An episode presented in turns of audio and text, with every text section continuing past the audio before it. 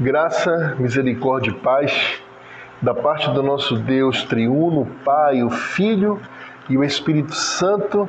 É com muita alegria que nós estamos aqui reunidos para darmos continuidade ao nosso curso que nós estamos fazendo já há mais de um ano no breve catecismo de Westminster. Como eu disse, que alegria inenarrável de podermos abrir as Escrituras Sagradas juntamente com o nosso livro-texto, que foi publicado pela editora Os Puritanos, do Leonard Stephen Horn, Estudos no Breve Catecismo de Westminster, para podermos, de forma didática e sistemática, aprendermos grandes verdades da palavra de Deus. E somos gratos a Deus por esse curso estar chegando em vários lugares deste mundo e também sabemos que tudo aquilo que você coloca nas nuvens, nas redes sociais, tem um poder de alcance também atemporal. Então, a todo você que nos ouve, que está fazendo este curso em qualquer tempo e lugar, que a graça, a misericórdia a paz do Senhor atinja você e sua casa. Pedimos a Deus que nos abençoe nos estudos de hoje e que Ele impeça que qualquer heresia, que qualquer coisa que desabone a sua santidade e a dignidade do seu nome venha a ser proferida neste curso. Dito isto, com a graça de Deus, vamos dar início à nossa 33 terceira aula cuja pergunta é: o que é a justificação? A aula de hoje vai tratar deste tema justificação. Permita-me fazer um breve resumo daquilo que nós já vimos até hoje e que diz respeito efetivamente ao tema, a área, melhor dizendo, da teologia sistemática que estamos estudando neste momento. Então, desde a pergunta de número 29, nós já estamos na de número 33, nós temos nos detido mais profundamente no estudo da pessoa e da obra do Espírito Santo, a terceira pessoa da Santíssima Trindade. E esta área de estudo da teologia sistemática, nós denominamos de pneumatologia. Pneuma vem de fôlego, vento, espírito, no grego. E logia vem de estudo, estudar. Então é o estudo do Espírito Santo. Então nós aprendemos, já nas aulas anteriores, um pequeno resumo, que nós nos tornamos participantes da redenção que foi adquirida por Cristo pela sua obra, concluída depois da sua morte, ressurreição e entronização. Então nós nos tornamos participantes desta redenção que foi adquirida por Cristo, pela eficaz aplicação desta redenção a nós, pelo seu Santo Espírito. Então, nós aprendemos que é o Espírito Santo que pega todos os méritos que o Senhor Jesus adquiriu como filho perfeito do Pai. O Espírito Santo pega estes méritos e aplica na vida do eleito, do crente. E é por conta disso que nós nos tornamos partícipes desta redenção, pois a obra de Cristo é aplicada na nossa vida. Depois, nós aprendemos que o Espírito Santo aplica esta redenção adquirida por Cristo em nós, operando em nós a fé e unindo-nos a Cristo por meio desta fé em nossa vocação eficaz. Então, o que acontece? O Espírito Santo, ele aplica esta redenção em nós pelo meio da fé. Então, ele, o Espírito Santo, ele pega a obra de Cristo e vai aplicar no nosso coração por meio da fé. Então ele regenera o nosso coração, ele faz com que nós nos arrependamos dos nossos pecados, que nós reconheçamos que somos miseráveis pecadores e que precisamos de um Salvador. Então, automaticamente após esta, este arrependimento genuíno, que é obra do Espírito Santo, ele, por meio da fé, que é dom de Deus, nos une a Cristo. Então o Espírito Santo nos une a Cristo pela fé. E por meio desta fé, nós passamos a exercer uma vocação eficaz. Ou seja, nós passamos a ser aptos a todas as boas obras. É por isso que somente os crentes somente os eleitos que já são crentes, sim, porque nós temos eleitos que ainda estão vivendo na impiedade, que ainda não houve o seu tempo de Deus da sua regeneração. Como nós éramos antes da nossa regeneração, nós éramos eleitos, mas éramos ímpios. Hoje nós somos eleitos e santos. Então, somente os eleitos já regenerados que estão em processo de santificação, exercendo sua vocação eficaz, é que podem praticar o que? Boas obras. Por isso nós somos livres para praticar boas obras. Nós somos a única, as únicas pessoas da espécie humana que podem praticar boas obras que agradam a Deus. Somente os crentes em processo de santificação, que são todos os crentes. Por isso que nós temos que lutar constantemente para praticar boas obras que agradam ao Senhor. Depois nós aprendemos que a vocação eficaz é uma obra do Espírito Santo. A vocação eficaz é uma obra do Espírito Santo, pela qual, ao nos convencer do nosso próprio pecado e do nosso estado de miséria, ele ilumina todo o nosso entendimento, toda a nossa psique, toda a nossa intelectualidade, racionalidade, espiritualidade, pelo conhecimento de Cristo. Veja que obra maravilhosa é a vocação eficaz. Ele nos faz convencidos e arrependidos de nossos pecados. Ele nos une a Cristo pela fé e depois nos faz conhecer cada vez mais a Cristo e renovar a nossa vontade e nos persuade de uma forma irresistível que o eleito não pode resistir a abraçar a Cristo, que são todos esses dons e graça que nos são oferecido, oferecidos pelo Espírito Santo sem mérito nenhum nosso. Por isso que nós, os eleitos, devemos ser as pessoas mais humildes da face da terra, porque nós sabemos que nós não merecemos nada disso, que tudo isso que nós recebemos e que nós estamos estudando neste curso nos foi dado por graça exclusiva de Deus porque Ele nos amou. E nós não sabemos porque Ele nos amou. Ele nos amou pela Sua vontade.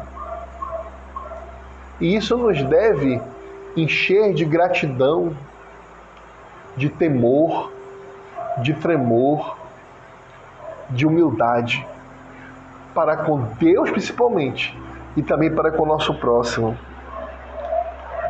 Depois nós aprendemos que aqueles que são eficazmente chamados, eles gozam nesta vida de algumas bênçãos.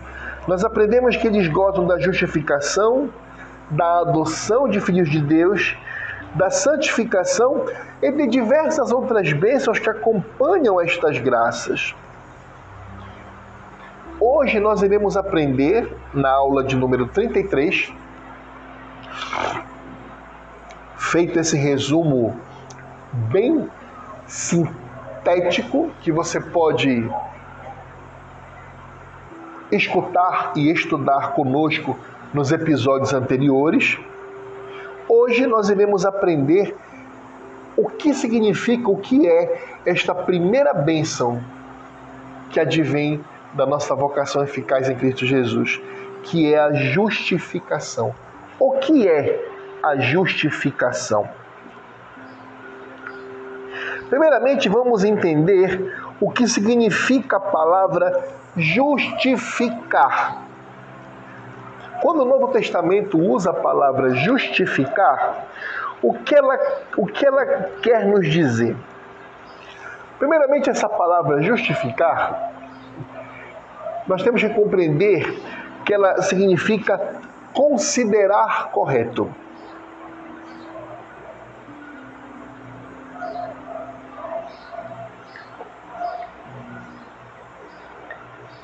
Reparem, considerar correto, tá?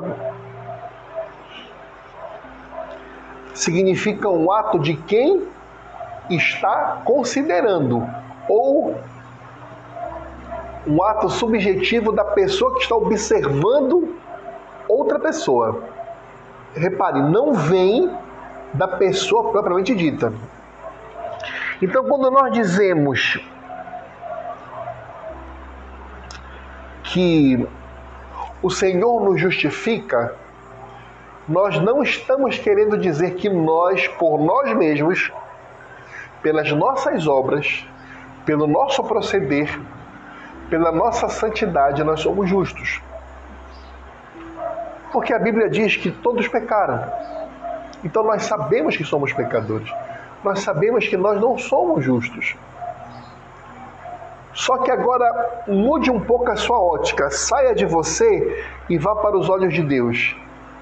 Assim como um rei pode perdoar alguém pela sua própria vontade, assim como um rei pode considerar uma pessoa culpada e determinar que ela seja inocente, assim Deus faz com seu povo. Deus nos considera corretos. Deus nos considera justos. Deus nos considera certos. Deus declara a toda a criação: Este é meu filho adotivo e eu o considero justo. Isso me lembra um desenho da Disney que eu assisti há um bom tempo já com as minhas filhinhas e a minha esposa, chamado O Príncipe do Egito.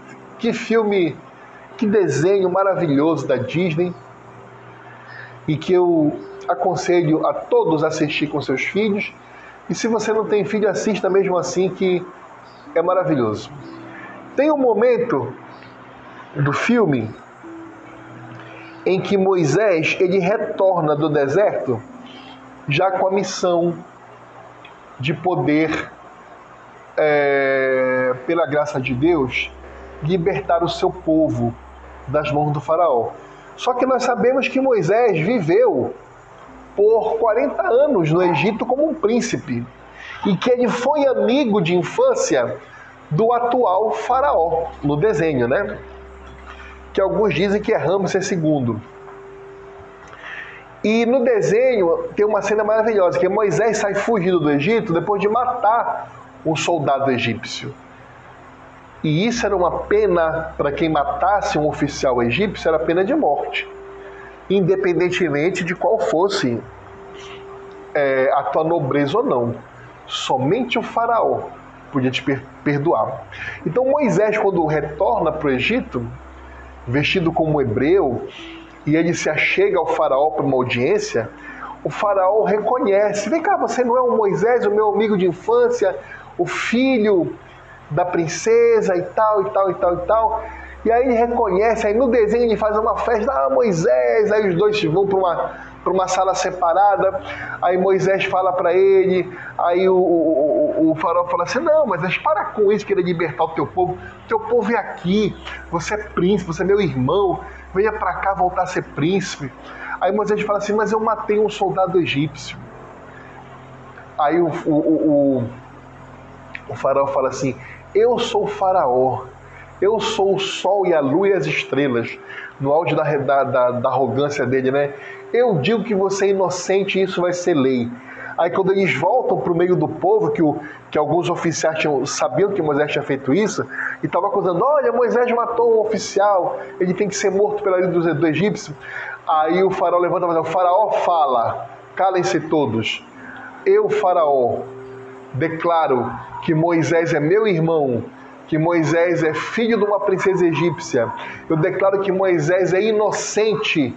Eu declaro que Moisés é inocente de todos os crimes que possam acusá-lo. Eu declaro, isso é lei. Aí todos baixam a cabeça. É exatamente isso, não, nesse, não nessa impiedade que o faraó falou, mas é exatamente isso que o Senhor Deus faz com seus eleitos. Não importa o pecado que nós tenhamos, Ele olha para você diante de toda a humanidade decaída e pecadora e fala: Eu declaro, eu sou Deus e eu declaro que você é justo, eu declaro que você é certo, eu declaro que você é santo. É isso que Deus faz. Então, essa palavra justificar, e o que nós estamos aprendendo é justificação, é justamente isso: é considerar correto, é mostrar estar certo ou justo, é declarar justo. Dito isto, é importante nós sabermos que é Deus que é o autor dessa nossa justificação. Ela não parte de nós mesmos, nós somos pecadores. Quando o crente genuíno fala para alguém, eu já estou salvo, ele está querendo dizer o seguinte: eu sou um pecador miserável, porque se eu não fosse um pecador, eu não precisaria ser salvo. Então, ao contrário do que geralmente o católico romano nos acusa de sermos soberbos quando falamos isso, eles não conseguem compreender a gramática da nossa frase. Me diz uma coisa: alguém pode falar assim, ah, eu fui liberto sem um dia ter sido preso? Não. Para a pessoa ser liberta, ela tem que um dia ter sido presa. E repare, a pessoa falou assim: Eu fui liberto. Ele não fala, eu me libertei. Ele fala, eu fui liberto, alguém me libertou, então a glória não é minha. Eu estou dando glória a quem me libertou. Então, quando o crente fala, eu estou salvo, eu fui salvo, significa, eu não, eu não falei, eu me salvei. Eu falei, eu fui salvo, eu estou salvo. Porque alguém me salvou. Então o crente está dizendo o seguinte: olha, eu sou humilde o suficiente para reconhecer que eu estava preso e alguém me salvou. Para reconhecer que eu estava em pecado e alguém me salvou do meu pecado. Então não é soberba quando nós dizemos que nós fomos salvos. Ao contrário, é reconhecermos que um dia nós estávamos perdidos e que um dia o Senhor Jesus nos salvou. E hoje nós reconhecemos que eu estou salvo e dou glória a Deus, porque Ele que me salvou. A justificação é um ato da livre graça de Deus. Como eu disse, o Senhor faz isso para quem Ele quer, a hora que Ele quer. Nós somos justificados livremente pela redenção que está em Cristo Jesus. É Cristo Jesus que conquistou a nossa redenção pelas suas obras. E nós aprendemos que essa redenção é aplicada em nós pelo Espírito, na operosidade, ou seja, instrumentalmente, como uma faca na mão do cozinheiro, como um martelo na mão do pedreiro, como o bisturi na mão do cirurgião. A fé é o instrumento que o Espírito Santo utilizou para nos salvar e para nos unir a Cristo. A graça de Deus é a base mais profunda e a causa final da nossa justificação. Então perceba, a causa final da nossa justificação é a graça de Deus. Paulo diz: nós somos salvos pela graça, mediante a fé. É a graça de Deus que nos salva, por instrumentalidade da fé. Essa justificação, ela engloba, ela pode ser dividida em duas partes. Quais são, irmão Eduardo, essas duas partes da nossa justificação? A primeira é o perdão dos nossos pecados. Então, quando nós somos justificados por Deus, o Senhor perdoa os nossos pecados. É a primeira coisa que ele faz. Ele perdoa os nossos pecados no que concerne a nossa justificação. Porque antes dela veio a regeneração, né? Ele nos regenera, ele, ele nos faz reconhecer que somos pecadores, nós chegamos ao fundo do poço chorando os nossos pecados, seja desde uma mentirinha até o pior dos pecados do mundo, por exemplo, um homicídio doloso. Ele nos faz reconhecer que somos pecadores e ele nos faz chorar amargamente, espiritualmente falando, o nosso pecado e reconhecermos que nós não podemos fazer nada. E ele nos dá arrependimento. E nós nos arrependemos. Ah, eu não queria, eu não queria ter feito isso. Eu não quero viver assim. Essa é a primeira obra da regeneração. É aquilo que nós aprendemos em teologia de Ordo Salutis, que é uma expressão latina, vem do latim, obviamente, que significa a cronologia da salvação. Primeiro vem a regeneração. Quando o Espírito Santo arranca o teu coração de pedra, um coração que é incapaz de sentir arrependimento, um coração que é incapaz de pedir perdão, de se arrepender, um coração que é incapaz de sentir qualquer coisa com relação a Deus. É um coração de pedra. Na regeneração, que é a primeira etapa da hora dos salutes, Deus arranca teu coração de pedra e te coloca um coração de carne. Que aí você pode reconhecer o teu pecado, chorar amargamente o teu pecado, se arrepender dos teus pecados.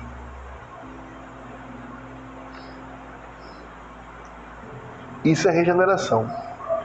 Depois vem a justificação, que é o que estamos estudando agora. Na justificação, como você já se arrependeu e pediu perdão para Deus, e Ele te colocou a fé na regeneração, você é justificado. E nessa justificação, a primeira coisa que Deus faz é perdoar os teus pecados. Por quê? Porque você se regenerou, você estava morto e agora vive, você se arrependeu, confessou teus pecados a Deus e clamou por Jesus Cristo.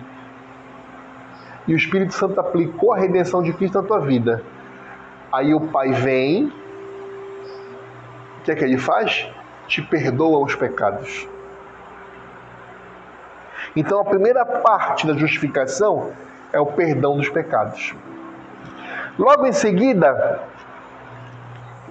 o perdão dos nossos pecados, Deus ele passa a nos aceitar como justos. Nós sabemos, nós, que pelas nossas próprias forças, nós olhamos para nós no espelho e sabemos que nós não somos justos, que nós somos errados, que nós somos pecadores, que nós carecemos de Deus, que nós somos pó. Mas a graça de Deus é tão maravilhosa que depois de você se regenerar, olha que coisa fantástica. Depois que você se regenera, depois que o Espírito Santo regenera você, melhor dizendo, e depois que ele te justifica, depois que ele perdoa os teus pecados, Deus passa a olhar para você como um justo. Que coisa. Repare, que maravilha. Aquilo que Deus falou para Noé. Noé é um homem justo e bom e que anda com Deus?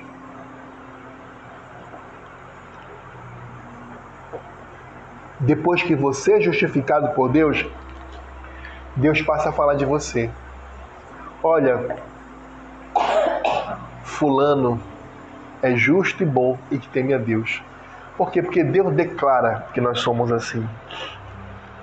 Então, a segunda parte da justificação é o fato de Deus aceitar-nos como justos aos seus olhos. Para os olhos de Deus, nós somos justos. Sabe por quê, meus irmãos? Porque Deus não tolera pecado. Quando Deus olha pecado, ele fulmina o pecado.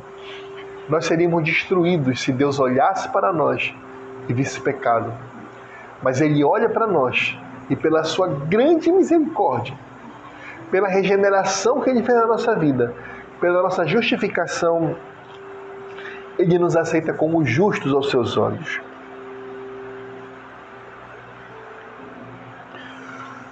E por conta disso, nós observamos que existem duas grandes verdades nestas duas partes da justificação, ou seja, o perdão dos nossos pecados e Deus nos olhar como justos. A primeira delas é que todos os nossos pecados são perdoados. Então eu falei para você que existem duas partes na justificação. Existe o perdão dos nossos pecados e Deus nos aceitar como justos aos seus olhos. Deus nos aceitar como justos aos seus olhos. Então, existem duas grandes verdades nessas duas partes. A primeira verdade é que Deus não só perdoa os nossos pecados, a grande verdade é que Deus perdoa todos os nossos pecados. E isso engloba o nosso passado todinho, o nosso presente todinho e pasme, e dê um aleluia bem grande. O nosso futuro todinho, ou seja, até aquele pecado que nós iremos cometer daqui a um segundo, já está perdoado. Até aquele pecado que nós iremos cometer daqui a 10 anos, já está perdoado. Veja se não é para cairmos assombrados diante da misericórdia de Deus. E uma vez conversando com a minha esposa, ela perguntou para mim assim: amor, por que, que Deus ele ele decretou permissivamente, ou seja, decretou permitindo, né, que o homem viesse a pecar. Aí falei para ela assim, amor, eu só tenho uma resposta para isso. Se Adão não tivesse caído, nós estaríamos em comunhão com Deus até hoje. Mas nós não conheceríamos um dos atributos mais espantosos de Deus. Que a sua misericórdia. Misericórdia requer alguém que precise de misericórdia, que errou. Jesus falou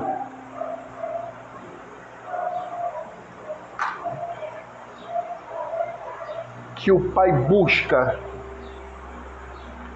adoradores que o adorem em espírito e em verdade.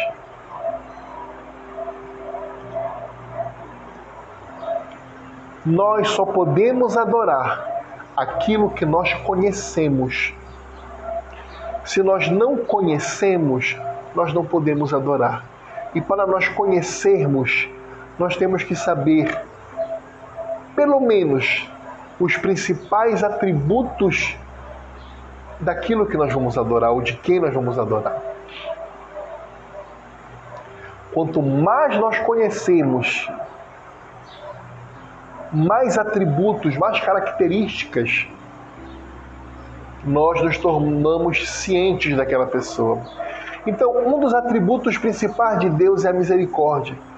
Então, para que nós possamos adorar a Deus em espírito e em verdade, de todo o nosso coração, de toda a nossa alma, de todo o nosso entendimento. Nós só podemos amar a Deus dessa forma quando nós passamos a conhecer os seus atributos. E nós passaremos a eternidade na Nova Jerusalém conhecendo e conhecendo os atributos de Deus. Então, esta misericórdia revelada ao homem pecador, digno de morte, nós só podemos conhecer depois da queda. Então, veja, como você estaria louvando a Deus hoje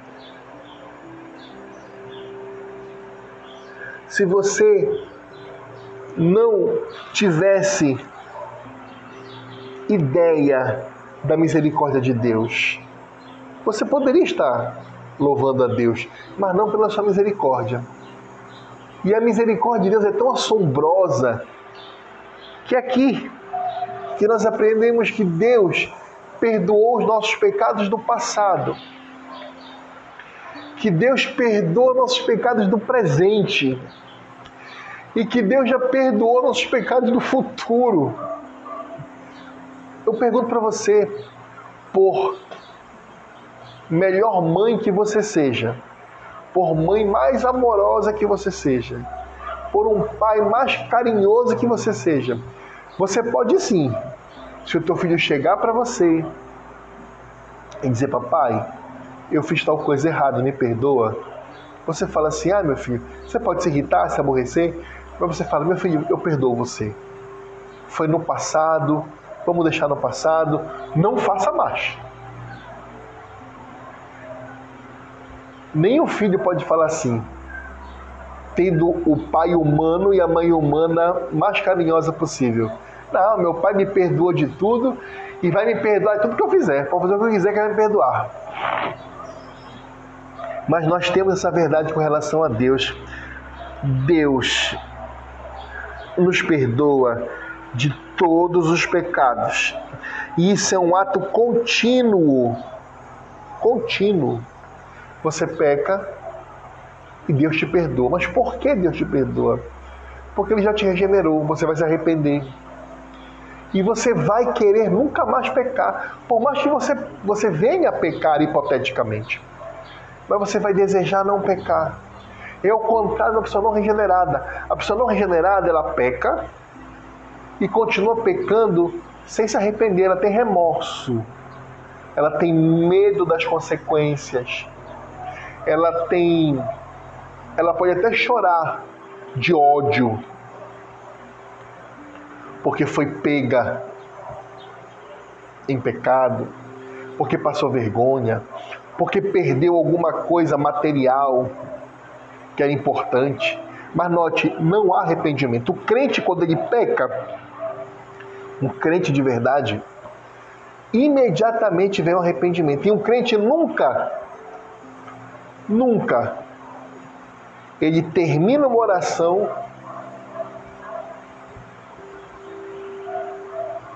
já na certeza que vai pecar da mesma maneira no dia seguinte. O crente nunca faz isso. Um pecador não arrependido, um pecador só com remorso, ou seja, um não crente, um ímpio, ele foi pego na mentira hoje, ele chora, ele sofre as consequências, mas ele já está pensando na próxima mentira que ele vai contar, para se livrar daquilo ali. Um crente arrependido, ele até mente, mas ele chora aquela mentira dele. Ele se arrepende daquela mentira dele. Ele confessa aquela mentira dele. E no momento do arrependimento dele, ele fala: Nunca mais eu vou, eu vou mentir. E eu vou lutar contra a mentira. Eu não vou dizer meias verdades. E que Deus me ajude. É assim que um crente age. Notou a diferença? Então, a primeira verdade é que Deus nos perdoa como um ato contínuo, que os nossos pecados, todos eles são perdoados. A segunda verdade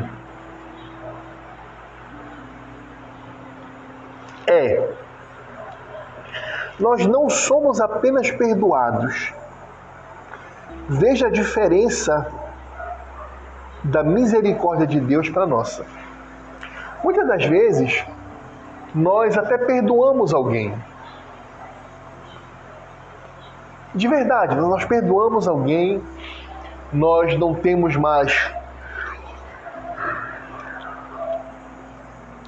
nenhum sentimento de de vamos dizer assim, de ira para aquela pessoa. Aquela pessoa te magoou, te feriu, aí você perdoou de verdade, você não tem mais ira. Você não está irado. Note, irai-vos, mas não pequeis, né? Então a ira comedida não é pecaminosa. Uma ira, quanto mais eu quero estar tá irado com aquela pessoa, sempre isso é pecado. Mas você se. A pessoa te ofendeu, você se irou naquele momento, mas aí você liberou perdão, você não tem mais ira por aquela pessoa. Acabou, acabou sua ira. Mas você, para se preservar, para que você não volte de repente até sofrer algum dano daquela pessoa, você procura se afastar. Você procura não conviver mais com aquela pessoa. Ou aquela pessoa te faz pecar, por exemplo. Você procura se afastar. Você, tá, você perdoou, mas você procura se afastar. Natural e não há pecado nenhum nisso. Desde que você não prejudique aquela pessoa. Desde que você não difame aquela pessoa. Tá? Mas observe como a bondade e a misericórdia de Deus é tanta que repare esta segunda verdade sobre a justificação. Deus ele não só perdoa os teus pecados. Deus não só perdoa os teus pecados do passado, do presente e do futuro. Deus ele não te abomina. Deus ele não quer distância de ti. Você pode ter ofendido a Deus da pior forma possível. Ele se irou contra você. Ele te perdoou. Ele te declarou justo. Mas ele não é que nem a gente, não. Agora te afasta de mim porque você já pisou na bola, está perdoado, mas fica longe. Não, ele não te abomina. Ele quer você junto dele. Ele não é como a gente. Ele quer você junto dele. Não somos apenas perdoados. O nosso Senhor não nos abomina. Ele nos aceita como justos, ele quer ter comunhão conosco. Ele quer que você que o dia ofendeu gravemente a ele e a sua lei, se sente na sua mesa. Você vê a, a sua diferença para Deus? Aí você, quando observa tudo isso, se pergunta: Mas, irmão Eduardo, como é possível ele me aceitar como justo? Irmão Eduardo, eu fui. Eu fui um maldizente. Eu fui um mentiroso quanto mais. Eu fui um blasfemo. Irmão Eduardo, eu fui um idólatra. Qualquer imagem que eu via do Buda até de Maria, eu me ajoelhava e rezava. Irmão Eduardo, eu traí a minha mulher de tudo que foi jeito. Irmão Eduardo, eu enganava os meus, colegas, minha, minha mãe, meu pai, meus irmãos. Eu fui tudo isso. Como é que ele vai me aceitar como justo? Irmão Eduardo, eu até assassinei alguém. Hoje eu estou preso numa cadeia, estou te ouvindo numa, numa prisão. Porque eu matei uma pessoa. Como é que ele pode me considerar? Como é que ele pode me aceitar justo?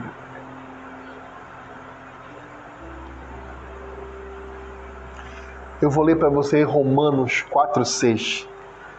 Porque é melhor do que eu dizer, eu ler para você por que ele vai considerar você justo. Romanos 4,6.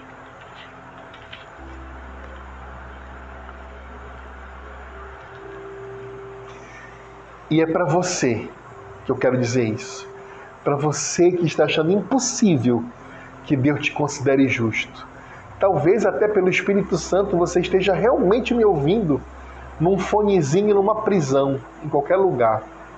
E você acha impossível Deus, que é tão santo, considerar você justo. Romanos 4,6 diz assim: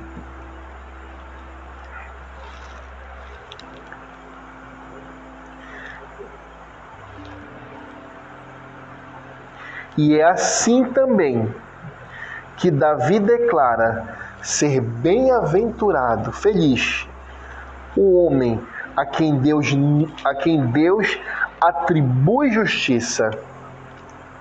Vou repetir. E é assim também que Davi declara ser feliz o homem a quem Deus atribui justiça. Aí vem aquilo que vai trazer refrigério para o teu coração, independentemente de obras. Versículo 7. Feliz, bem-aventurados aqueles cujas iniquidades são perdoadas e cujos pecados são cobertos. Bem-aventurado o homem a quem o Senhor jamais imputará pecado. Então, meu amado, meu irmão,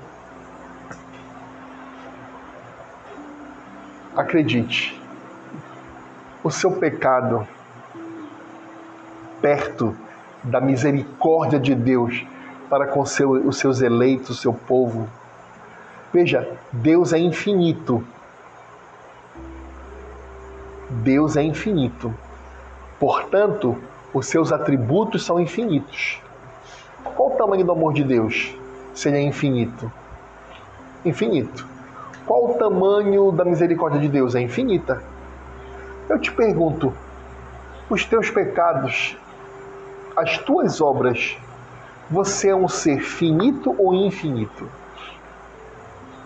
Você é um ser finito. Então, os teus pecados, por maiores que sejam, são pecados finitos. Matematicamente falando, compare a finitude do teu pecado com a infinitude da misericórdia de Deus. Os teus pecados não são nada diante da misericórdia de Deus. É por isso que você está arrependido, porque Ele regenerou teu coração.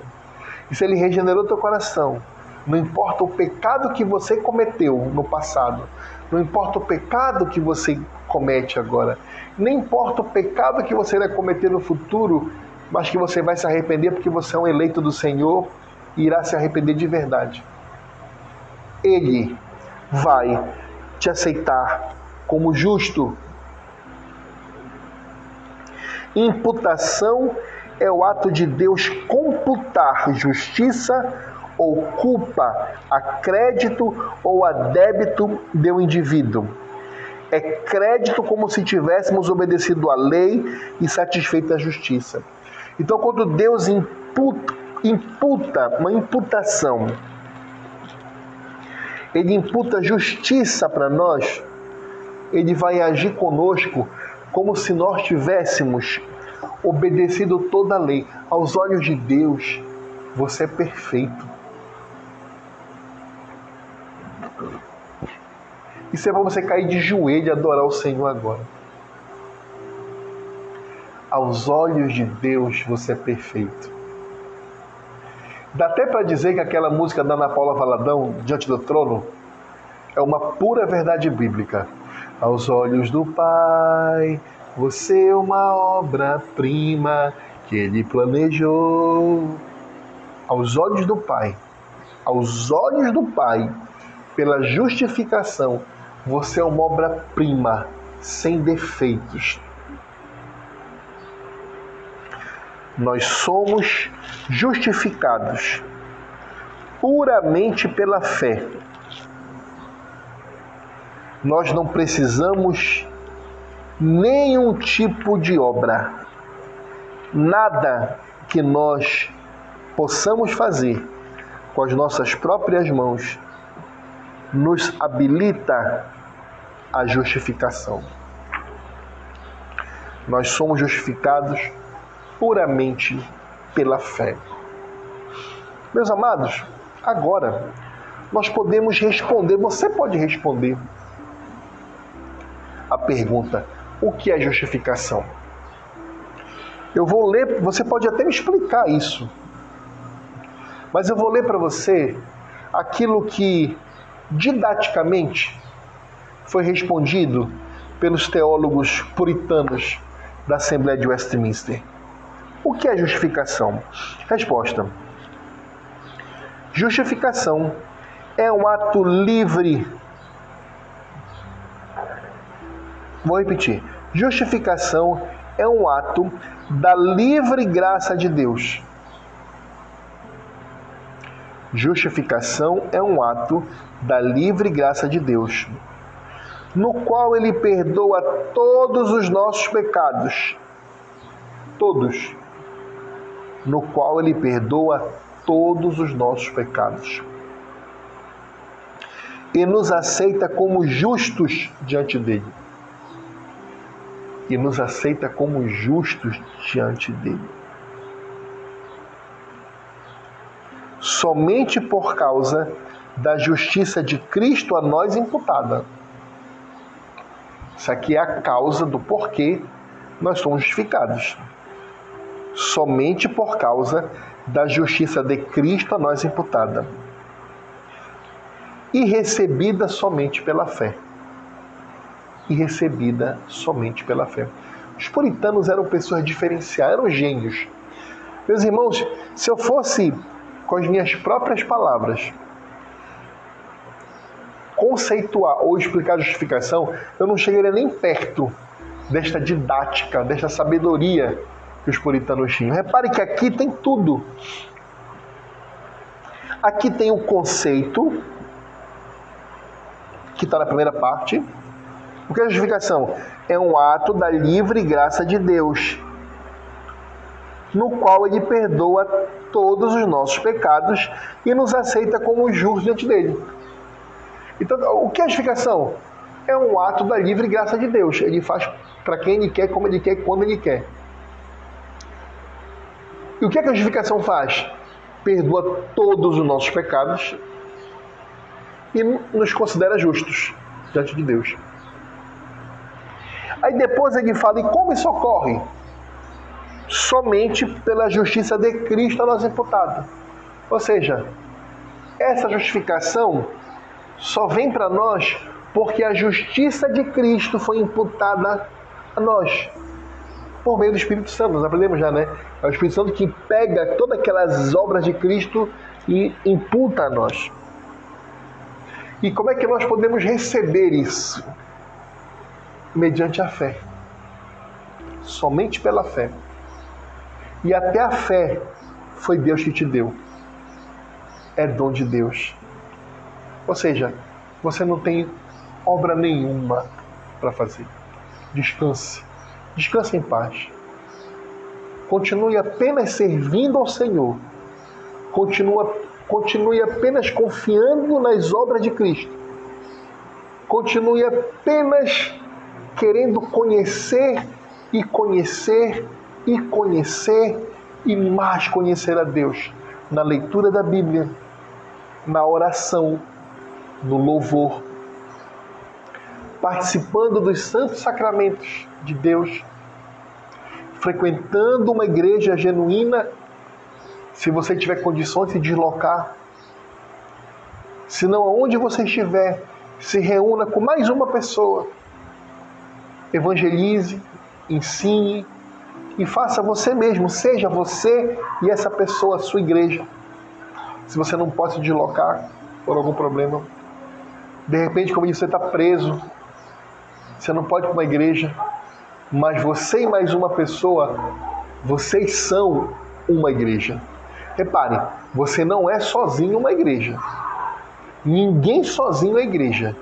Ninguém pode falar, eu sou igreja de Cristo. Está errado. Igreja é reunião, vem de eclesia. Eclesia em koiné significa reunião, ajuntamento. Não tem ajuntamento com uma pessoa só. Por isso que Jesus falou, quando duas, duas, ele não falou quando uma, ele falou quando duas ou mais pessoas estiverem reunidas, eclesia, em meu nome lá eu estarei. Então, tire do seu vocabulário essa história de desigrejado, que você não é igreja. Você, é você e mais um, no mínimo, que são igreja. E se regozije. E se alegre.